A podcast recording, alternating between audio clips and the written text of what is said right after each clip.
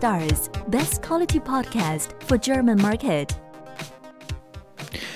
So, herzlich willkommen zur Ausgabe 12 von diesem Podcast. Diese Ausgabe ist mit mir alleine und ich möchte über das Sourcen von Produkten in Deutschland und in der EU sprechen. Bevor ich das mache, zunächst einmal ähm, möchte ich mich bedanken und zwar bei der Lilly und Leica, so lautet der Benutzername auf iTunes, für unsere allererste Kundenrezension. Fünf Sterne gab es. Den Text, den lese ich jetzt einfach mal vor. Als Amazon-Verkäufer weiß ich, wie wichtig Rezensionen sind. Da mein FBA-Business nebenbei läuft und ich nicht viel Zeit für Konferenzen, Messen und Stammtische habe, ist dieser Podcast der perfekte Begleiter für mich. Klasse Interviews und super Content. Weitermachen. Dafür vielen, vielen Dank und genau sowas motiviert mich auch zum Weitermachen. Und äh, damit steigen wir dann auch sofort ein in das Thema. Und zwar geht es, ja, ich habe schon gesagt, Produkte in Deutschland und in der, in der EU zu sourcen. Es scheint, als ob irgendwie der Standardweg ähm, zu sein scheint, Produkte in China zu sourcen oder in Asien zu sourcen und äh, die dann auf Amazon in Deutschland zu verkaufen. Ähm, das macht natürlich auch sehr viel Sinn, wenn man groß ist und ähm, wenn man davon profitiert, ja, dass man halt eben große Mengen sehr günstig einkaufen kann. Aber wenn man jetzt gerade erst anfängt, ist es aus meiner Sicht nicht der beste Weg. Ähm, da denke ich, dass das Sourcen in Deutschland eigentlich viel sinnvoller ist. Und äh, ich selbst habe auch ähm, zwei Lieferanten in, in Deutschland und einen in Polen. Und äh, ja, ich habe auch Produkte, äh, die ich aus, aus China äh, bestelle. Also das heißt, äh, ich möchte das Ganze mal so ein bisschen miteinander vergleichen und ähm, dann ja, dann kommt ihr, glaube ich, zum selben Ergebnis, wenn man so die ganzen Vor- und Nachteile gegeneinander abwiegt. Also, fangen wir mal an mit, ähm, mit Deutschland. Was, was sind die Vorteile? Nummer eins ist die Haftung. Also, das heißt, der Inverkehrbringer ist in, in dem Fall der Hersteller. Also das heißt, solange die, die Fabrik in, in der EU sitzt, ähm, dann ähm, hat man einfach weniger Haftung für die Produkte. Und im Zweifel sollte irgendwas sein, ist ja dann auch der, der Hersteller viel greifbarer als ein, als ein Lieferant in China, weil es einfach ein ganz anderer Rechtsraum ist. Und äh, selbst wenn man Recht hat, kann man das nicht immer durchsetzen. Ähm, wenn das jetzt irgendwie eine deutsche GmbH ist, was üblich ist äh, bei einer deutschen Fabrik, dann ähm, hat man da ganz andere, ganz andere äh, Möglichkeiten, ähm, seine, seine Ansprüche durchzusetzen. Dann ähm, das nächste ist die Geschwindigkeit. Und zwar, ähm, also es fängt an bei den Samples, das heißt, für ein Sample, also der Versand innerhalb von Deutschland dauert einen Tag äh, und die Kosten sind zu vernachlässigen. Die sind so gering, ähm, dass, die, dass die Fabriken nicht mal irgendwie dir eine Rechnung dafür schreiben werden, in aller Regel. Also ich meine, die haben keine Lust, dir irgendwie eine Rechnung zu schreiben für 3,50 Euro Versand. Ja, das kriegst du einfach geschenkt. Ähm, und äh, ja, das ist schon mal ein kleiner Vorteil. Und dann ähm, ja, wenn es dann um die, ähm, die, die Produktion der, der Ware an sich geht, da ist natürlich ähm, ist auch ein Riesenvorteil, wenn, wenn, wenn, der Produktion, wenn die Produktionsstätte in Deutschland ist. Also das heißt, ich äh, schicke einfach nur ähm, die Versandaufkleber ähm, per E-Mail an die Fabrik ähm, und die drucken das dann aus äh, kleben das auf die Kartons und geben es dann dem ähm, DRL-Fahrer mit, wenn er das nächste Mal vorbeikommt. Und äh, zwei Tage später ist die Ware äh, in, im Amazon-Lager eingelagert. Das heißt, das ist, ähm, das ist total unkompliziert äh, und und so schnell, davon kann man nur träumen, wenn man Ware ähm, aus China importiert. Weil, also ich meine, wenn man jetzt mit einem Boot verschifft, was man in aller Regel auch machen sollte, dann dauert äh, das Verschiffen schon mal äh, mindestens einen Monat. Ähm, und dann kommt die Ware an, die muss erstmal durch den Zoll, da vergehen nochmal zwei Tage. Ähm, und dann kommt die Ware ja auch nicht direkt zu Amazon, sondern sie muss ja erst nochmal umgepackt werden, ähm, weil die Paletten in China sind nicht die gleichen Paletten wie in Deutschland. Äh, das kostet Geld und äh, dabei verliert man auch nochmal Zeit. Und äh, dann ist die Ware im Amazon-Lager und dann hat man natürlich auch eine große Menge gleich im Amazon-Lager. Ähm, natürlich kann man jetzt auch ein Zwischenlager benutzen, aber auch das äh, kostet Geld und ist auch wieder ähm, ja, mit etwas Zeitverzug äh, dann verbunden. Also das heißt, das ist nicht einfacher, als wenn man eine, eine Fabrik hat in Deutschland. Ähm, man schickt den kurzen E-Mail und sagt, ich brauche nochmal, was weiß ich, 100 Stück. Äh, Im Anhang ist der ähm, Aufkleber für den Versand und am nächsten Tag ähm, ist die Ware im Amazon-Lager. Super easy, super schnell.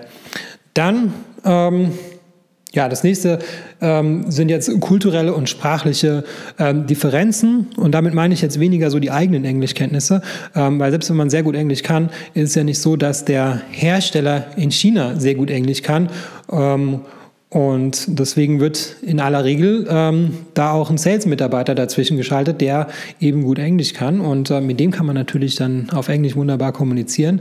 Ähm, aber in Deutschland hast du halt eben die Möglichkeit, direkt mit dem Geschäftsführer zu sprechen, was in China gar nicht möglich ist. Ähm, also ich habe selbst auch mal eine Fabrik besucht in China und äh, der Geschäftsführer hat mich dann auch äh, natürlich äh, begrüßt und empfangen, hat sich sehr gefreut, aber er konnte halt eben kein Englisch und so konnte ich halt eben mit dem nicht viel sprechen. Ja, es war ganz gut, dass man irgendwie so eine persönliche Beziehung aufbaut, aber in Deutschland ist es ganz anders. Ja, da kann man einfach dem, dem Geschäftsführer eine E-Mail schreiben und der antwortet einem und ja, man spricht die gleiche Sprache und äh, hat auch irgendwie so, äh, so die gleichen Erwartungen so ein bisschen.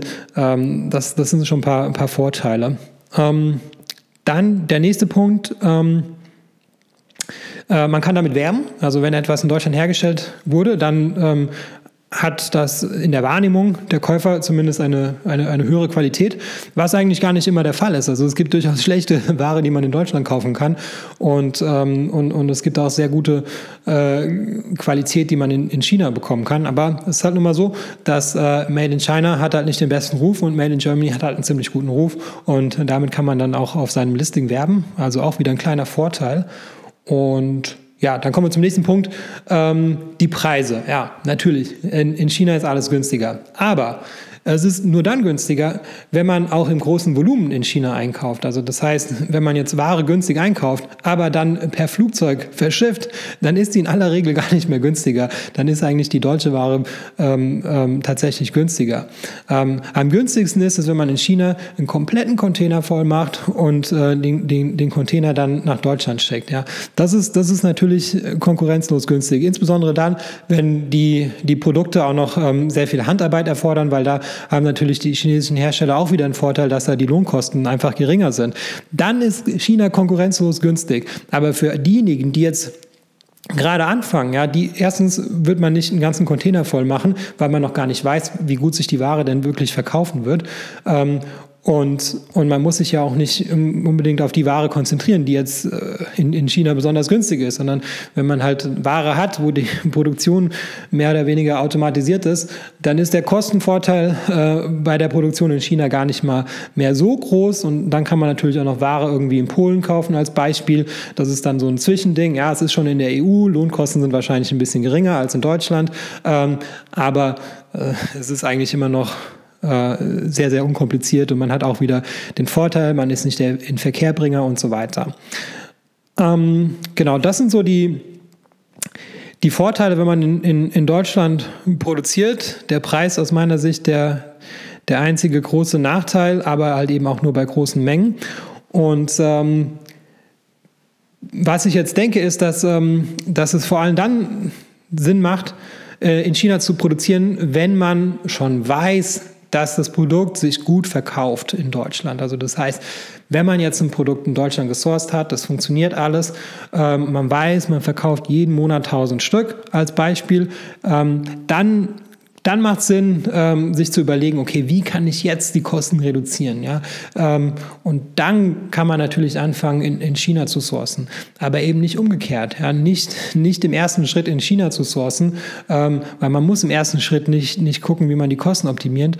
Im ersten Schritt muss man überhaupt rausfinden, ob es überhaupt funktioniert. Und wenn es funktioniert, dann kann man in China sourcen. Das sollte so die sinnvolle Reihenfolge sein.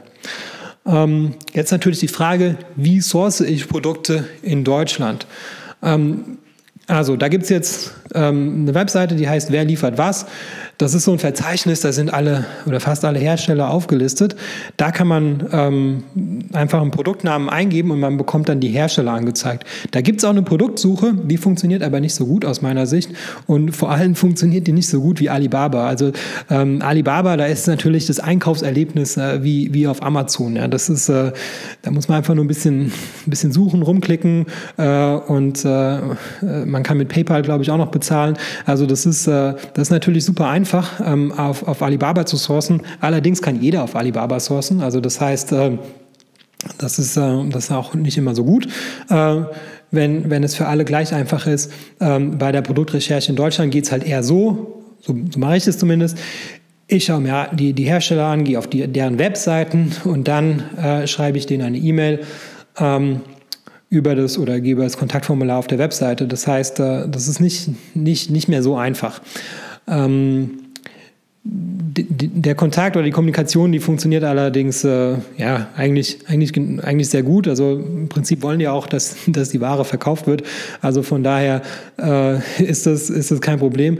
Äh, ja, es gibt ja so, so Vorlagen, habe ich gesehen, ne, für, für, wie, man, wie man Lieferanten in China anschreibt ähm, die man sich downloaden kann, wenn man seine E-Mail-Adresse hinterlässt und so Sachen. Also, also sowas mache ich eigentlich gar nicht. Ja. Also ich meine, ich schreibe jetzt nicht irgendwie, ich bin der Einkäufer, ähm, äh, wenn tatsächlich irgendwie das Unternehmen nur aus mir besteht. Also ich bin einfach ganz ehrlich und sage, äh, dass ich, äh, dass ich auf Amazon handle und äh, dass ich, dass ich mich für die Produkte interessiere und ähm, warum soll er jetzt da jetzt darauf keine Lust haben? Also es kommt ganz selten vor, dass, dass mal jemand irgendwie äh, sagt, oh, aber wenn du auf Amazon verkaufst, dann möchte ich mit dir äh, nichts zu tun haben. Ja, kommt manchmal vor, also tatsächlich, aber ähm, vielleicht so in 10 Prozent der Fälle. In 90 Prozent der Fälle ist es denen äh, ziemlich egal und die freuen sich, dass du dich für deren Produkte interessierst und dass du die äh, Produkte potenziell ähm, kaufen möchtest.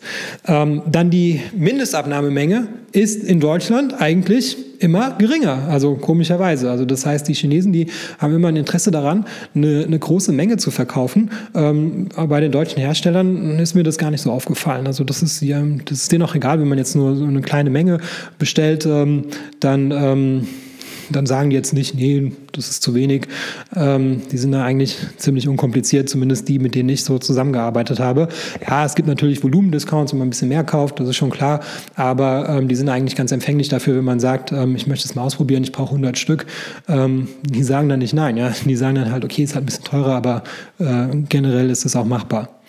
Ähm, dann, wie kann man noch Hersteller finden? Also auf Messen, ganz klar. Ähm, dazu gibt es ja auch eine Ausgabe in diesem Podcast, ähm, wo ich die Ambiente besucht habe.